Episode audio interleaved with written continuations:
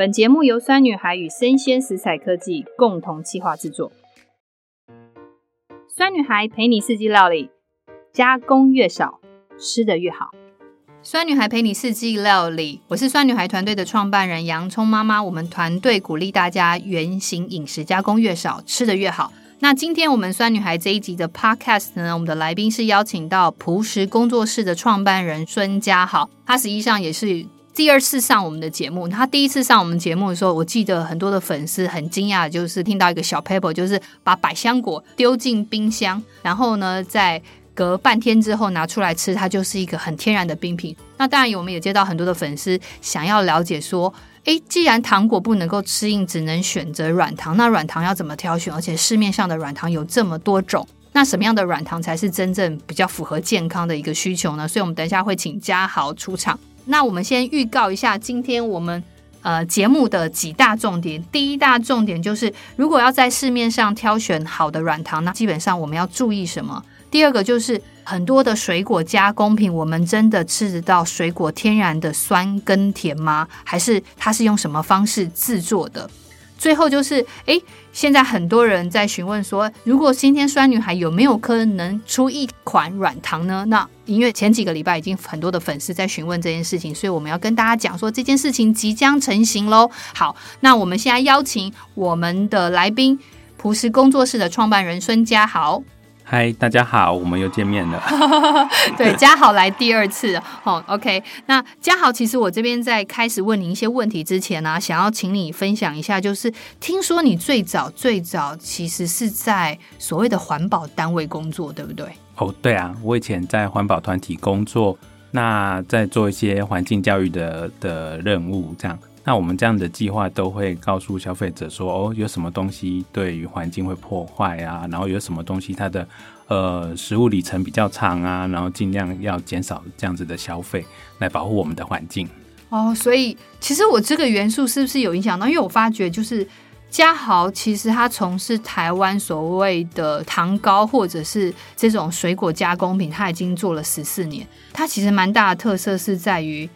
他真的坚持到每个食材都要用台湾的，所以你可以看到他每一个产品最后所有摊开的成分表都是来自于台湾。那我自己觉得哈，在业界啊，如果就我从做发酵凤梨辣椒酱到现在的经历，我觉得这一段路其实是非常非常难走的。所以我第一次碰到嘉豪的时候，我很惊讶他有这么大的坚持，而他走了十四年。可是我想问嘉豪，为什么你会坚持要把台湾所有的食材放进你的产品里面？哦，我觉得其实延伸过去在环保团体的经验哈，嗯，我觉得其实食物是真正改变我们生态环境的一个很重要的一个部分。嗯，那当今天我们想要快速的消费、便宜的消费，有很多又好又便宜的农产品的时候，其实农民为了快速大量的生产，他要降低成本嘛，他就会使用农药、使用肥料。可是这些东西其实它都是高浓度的化学药剂，其实会对我们的环境都有一些多多少少的破坏。嗯，所以嘉豪，是不是你在选择台湾的食材的部分，或者是你会很希望去鼓励农友，他最好是不要去破坏环境，然后最好是有可能是有机或自然农法这样的一个筛选，你鼓励他，然后你努力的把。这些台湾食材转成更多元的加工方式。是，呃，我们就是试着尽量采用台湾没有农药的一些原物料，那这样子就是间接的让农民知道说，他虽然没有用农药，没有用化学肥料。但是仍然有人愿意去支持他去消费，我们才有机会让这样子的农业的比例越来越扩大。嗯，那其实我之前跟家豪聊，因为我们大概是认识了半年多，然后我们一路都，我们双方都是非常坚持在无添加上面，所以他有一次跟我分享说，台湾的是个水果王国，可是你发觉你会去用台湾的食材去做很多的加工品跟多元加工品，最大的原因是你发觉台湾的食材大部分都去做什么？哦，台湾的水果哈，虽然台湾号称水果王国，但是水果你想到的加工，包括有一些农民来找我们做加工，他们想到就是要么做做果酱，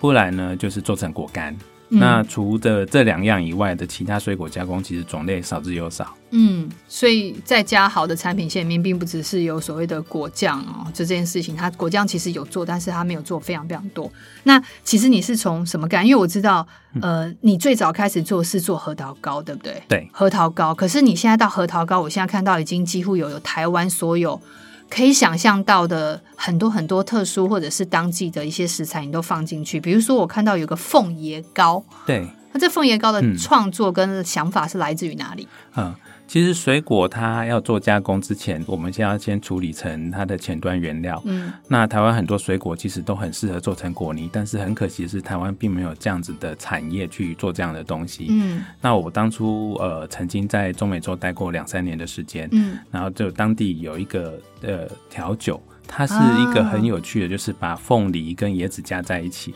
哇！然后我 okay 我很喜欢喝这样子的调酒，所以 呃，你是喜欢喝酒还是喜欢喝水果调酒？这要讲清楚哦。这是一种水果的调酒，但是他回来台湾的时候，我觉得说他其实可以很有机会被用不同的方式来呈现，所以我们用糖果的形式来把它呈现出来。哦，有我那时候在吃到你的凤眼糕，就觉得它有一个满满满满的一个热带风味。嗯，然后我其实真的没有想过这两件事情是可以结合的，是，而且吃起来非常清爽。另外一个我很喜欢，我自己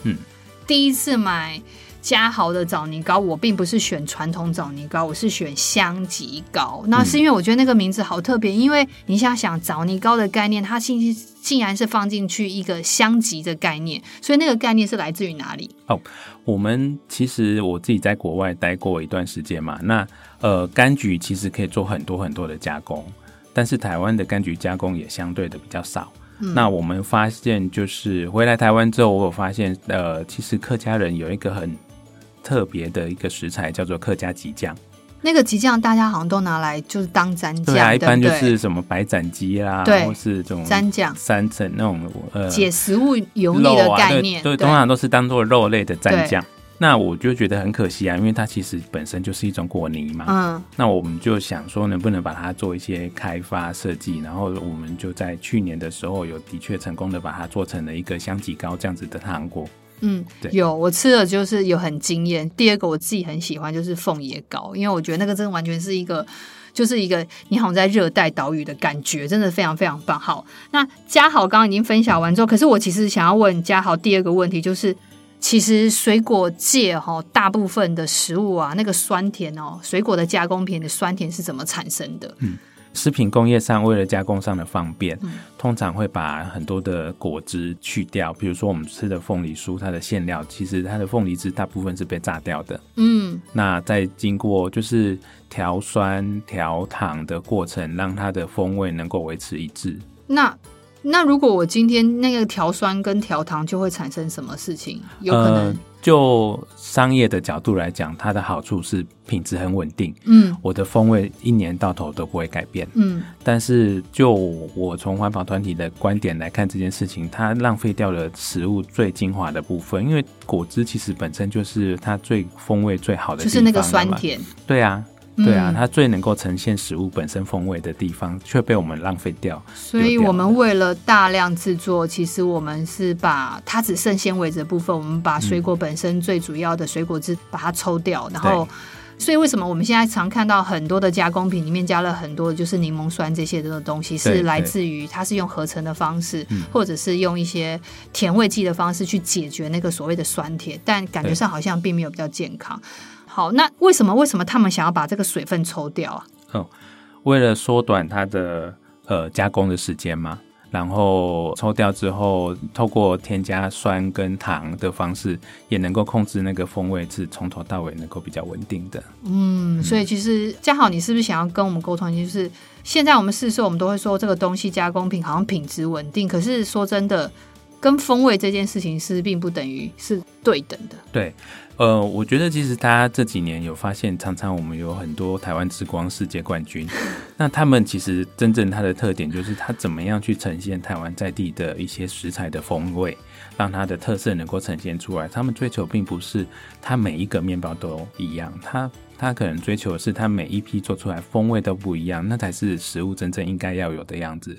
对，像食材，比如说以我们刚刚讲的凤叶糕来讲，嗯，凤梨它在不同的季节、不同的气候、不同的农民，它栽种的方式、它的产地的地方不一样的时候，它其实都会有呃产生不同的风味。有的时候比较酸，有的时候比较甜。可是我觉得我们这几年其实在跟消费者持续在沟通，就是我们如果要回到食物的本味，嗯，应该是来习惯这个食物，它本来就是有时酸有时甜，它不会是一年到头风味都是或者是你每年吃到味道是一样。你这个经验让我想到，就是我们每年做发酵风味辣椒酱，真的没有办法每一年都是一样的。对啊，对啊。甚至我们一年可能做个两批左右，第一批跟第二批的品质就不不是品质，是风味不一样，是因为。凤梨它在采收时间跟落的一个位置的时间点，然后还有那一年的气候环境是有差异的，所以我们没有办法做出跟前年一模一样的东西。当然，我觉得从品质控管的角度来讲，我们仍然会小幅度的做一些微调。所以我们在，我觉得这其实对我们在做糖果的时候很大的一个挑战，是我每一批进来的材料不一样，所以我虽然有一个标准的配方。但是我们仍然会适度的做一些微调，让它的风味的改变在一个范围之内，嗯，不会过度的，就是超出呃，包括考量食品安全的问题啦，嗯、比如说它的水分啊、它的糖度啊等等，嗯，我们也希望说它不要差距太大，但是它应该表现它的个性。理解，所以所以其实跟大家讲，就是有时候你们吃到很多的水果的加工品，然后就就发觉，其实为什么添加物很多，是大部分。大部分的业者因为工业化的过程，它就要降低成本，他把水果里面的水果汁整个抽掉，他用很多的合成添加物进场，那当然这个就可以维持所谓的品质稳定这件事。可是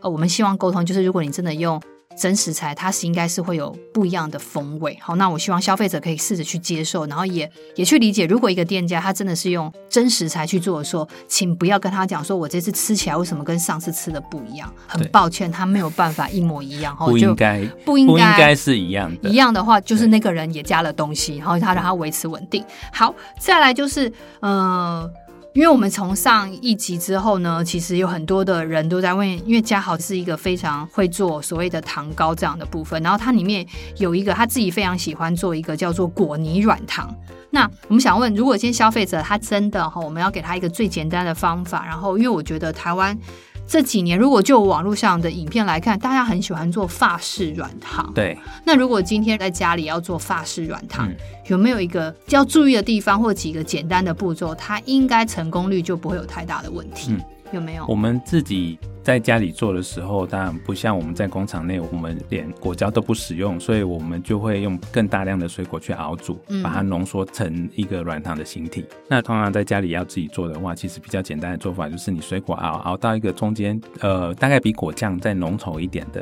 状态，嗯嗯、然后再这样的时间大概要多久？时间不一定，因为它不同的水果材料，有的水分多，有的水分少，嗯，有的可能纤维比较多，那它的熬的时间不一样。那当然，呃，我刚刚在讲的就是说，当你水果熬到一个程度之后，再加上果胶进去。那它就会很快速的就可以成型。那果胶也有，因为不同，可能它在台湾常见的可能是德国的，是法国的，不同厂牌的，嗯，它的配方不一样，它的那个融融化的温度不一样，嗯，所以在熬煮上，他们会依据那个果胶有不同的那个水果熬煮的需求，嗯，对。但是基本上在家里只要加上果胶，其实大概就是煮到比沸腾再多一点的时间，嗯，就大致上可以成型，嗯嗯。哦，所以在家里就是做，你可以用。果胶的方式去执行，但只是我们就是加好它执行的它自己的果泥软糖是完全不加果胶的方法去执行它，然后时间相对来讲就会长非常非常多。好，那接下来因为其实我们最近都收到很多粉丝说，有没有可能酸女孩跟怎么朴实呢合作一款那个？啊，果泥软糖，然后完全是无添加的，那当然一定是无添加。酸女孩跟任何人合作一定是无添加的，那当然也要前提哦，这个合作的品牌它也要坚持这个信念是非常重要的，要不然它就会变成像我们之前在那个做发酵凤梨辣椒这样说，就找了台湾十一家，第十一家才愿意做，没错，对，所以就理念要一致，所以要跟大家分享这个好消息，就是我们跟朴实的工作室创办人嘉豪，我们两边的团队已经为期大概已经接近。啊，我们已经超过大概快两季左右，我们一直在讨论这个主题。然后我们预计呢，我们在八月初的话来讲，八月三号或者八月四号，我们这款软糖就会上线。那想要跟想要跟粉丝跟听众朋友分享一件事情，就是嘉豪，我们想跟大家讲一下，就是我们那时候在做这款软糖的时候，我们整个整体的果泥软糖的时候，整个发想概念是来自于哪里？嗯，我觉得其实两个品牌共同的理念，第一个一定就是无添加。对，好、所有的人工的添加物我们一定都不能使用。那我自己因为环保团体背景出来，我会希望尽可能台湾在地比例更多一点。嗯、我觉得这个跟川女孩的四季料理也不谋而合。嗯，所以我们选择这个季节的水果，六月到八月的百香果、芒果等等这些食材来做软糖。那它是最符合季节，嗯、也是这个季节我们最适合吃的水果种类。那我们因为不使用果胶嘛，嗯、所以那个水果的量一定要增加很多。对，其实我们最近在研发过之中，那我其实有一次就完全跟着嘉豪进入一个生产的产线的状态，然后我就觉得蛮酷的是，因为我记得嘉豪叫我去做那个果泥搅拌的动作，然后要一直在锅子上做，我觉得那种当下会发觉哦，它真的是一个很辛苦过程。然后我就问问了嘉豪说，如果他用果胶凝结的速度大概多久？然后我们自己煮，就是用新鲜的水果收汁到变浓缩，这时间两者差异会在哪里？嗯，大概可以省掉一半的时间吧。差不多，哦、对，那所以我记得我们那时候进场的时候，我们只是单单做那一批，我们两个光收果胶的时间好像就一个口味就要做一两个小时的长度，对，差不多。整个收完之后收汁哦，只是收汁，但是我觉得蛮感动，是我真的在吃到的那一瞬间，是它真的是满满的水果味，是，好像它是非常非常的舒服，嗯、所以这是很大的一个特色。那我们两边的理念都是无添加的当季食材，可是我想要嘉豪分享一下，其实我们。研发里面其实花最多的时间是在哪里？因为我记得我们调那个水果食材本身的酸跟甜，嗯、我们就光品种上面很多，我们就做了很大很多很多的调整。我们记得我们好像 test 我们 testing 好像测试应该有达到五次以上。嗯、在所有的测试里面，你觉得最难的是什么？我觉得哈，我自己好像是一个戏剧的制片或是导演。你比较像啊，对你像，对你像导演，你像导演，对。就是在调配水果这样这样子的软糖这样子的产品的时候，呃，我觉得它的难度在于说，我们因为毕竟水果软糖它一定就好像戏剧一样。它不是一个独角戏，嗯，它需要有其他的一些人物啊角色来一起陪衬，嗯、一起搭配，你才能够有人跟人之间的那种火花出现，嗯，那所以呢，这样软糖事实上也是一样，就是在呃这个软糖里面，我们需要让不同的材料又能够展现它的特色。但是呢，又不能抢走主角的风采。对对，那各各司其职，然后能够分别每一个角色都能够呈现他的个性，我觉得这是最难的地方。对，我觉得因为那时候我们在做测试的时候，你知道吗？洋葱妈妈，我个人是一个很喜欢吃酸的人。然后我有我有不同的伙伴，然后呢，就大家就说哦，这个酸，这个酸又超过了超过了百香果味道哦，那这个这个又又又不太酸，因为实际上那个甜度又太明显，所以我觉得这个 balance 其实。最难，其实难就更难，是难在于我们是用新鲜的原型食材，我们是不加任何的添加物，这件事难是难在这里。对，没错，怎么样让？当季的食材，然后能够在这个戏剧里面有主角、有配角、有他的各各式各样的角色，能够让他的故事线能够融合，能够让他的层次很分明。嗯，我觉得那个就是我们在调配上最大的挑战。对，然后嘉豪可以再分享一下，我记得我们那时候在做那个百香果那一款的研发的时候啊，嗯、我们找到了一个很棒的、很舒服的酸，而这个酸是很多人比较容易被忽略的。对，呃，其实做水果任何的加工品，刚刚我们。前面有讲到嘛，为什么厂商要加上一些酸，加上糖？嗯，因为糖跟酸同时存在的时候，你才会有觉得水果的风味。嗯，那我们在做百香果的时候，其实大家如果吃过百香果就知道，百香果它有很强烈的香气。嗯，但是它其实它没有形体，它没有呃它的酸味要看农友。但是现在其实台湾现近代的呃百香果其实都种的风味很强烈，但是酸度还不太够。对，都偏甜，因为台湾的水果真的蛮甜的，蛮好吃的。对，对，它。它的酸不足以撑起整个软糖的需求，嗯、所以我们就想想了半天，就想说，哎、欸，那这个季节有什么可以用？发现有一个好东西，就是土凤梨。土凤梨它本身具有很多的纤维，然后它的酸气又够。对但是凤梨呢，它很妙的是，它呃又可以本身当主角，可是当它演配角的时候，又能适如其分的能够把他自己的角色扮演好，去陪衬他的主角的那个声量。嗯，所以。我觉得真的蛮棒，因为那时候我们在讨论的时候，就要不要找一个酸，然后找一个酸，但当然是一个是柠檬的概念。可是我们一直希望它可以在表现上面再细致一点的时候，嘉豪就说土凤梨。那我那时候就觉得，哎，土凤梨很棒，为什么？因为实际上土凤梨大部分消费者在市场上是很难直接买到，因为我们都可能买金钻或者买甜蜜蜜之类，我们不太会去买到土凤梨。可是土凤梨实际上在呃水果加工里面是一个很重要的角色，可是大部分的人都是把它的汁抽掉。所以，我们保留它的汁，继续一直在一个收缩的状态，然后去达到它一个很好酸。因为我自己很喜欢吃酸，所以对于百香果个人超级爱。但是我有给，哦，我有给我女儿试过芒果，因为我女儿很喜欢吃芒果。然后那个嘉豪想要再群分享，就是因为这个，因为你跟我们酸女孩结合，所以其实你在这软糖里面有加入一个很特殊的食材。对，我觉得我们在做糖果的时候，不能只有。甜不能只有酸，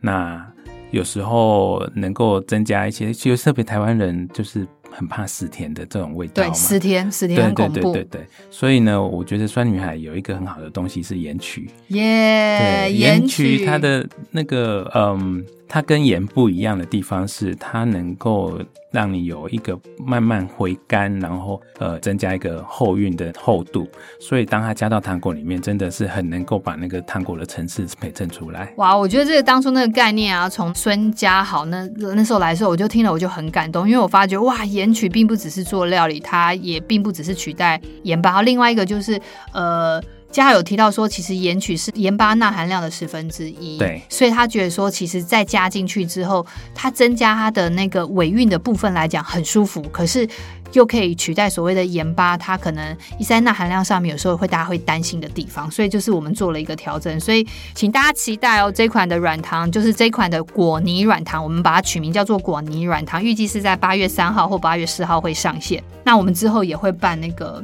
我们其实应该预计也会在八月办一个所谓的体验活动，让消费者真正去感受到哇，市面上这么多的糖糕或者是软糖，我们到底要怎么挑选，好不好？到时候我们那。一场嘉豪也会在现场，因为他非常非常的专业。最后呢，就是嘉豪，其实我们每次都有粉丝提问的问题。那这一题的问题是来自于我们之前呢，我们在网络上已经跟大家沟通，就是选糖，就是选糖果不要选硬糖，要选软糖。那这粉丝就问说，之前一集有提到说，糖果吃软不吃硬。因为硬糖在高温一百四十五度 C 之下呢，只有色素跟添加物是可以成型的，意思就是还可以被保留下来。所以他知道他不要选硬糖，他不要选硬糖，他要选软糖。可他说，可是市售的软糖真的非常多，因为他说他的小朋友每次上便利商店，那个一展开就是有各式各样，然后每个颜色都好漂亮。他说，那哪一个是无添加的？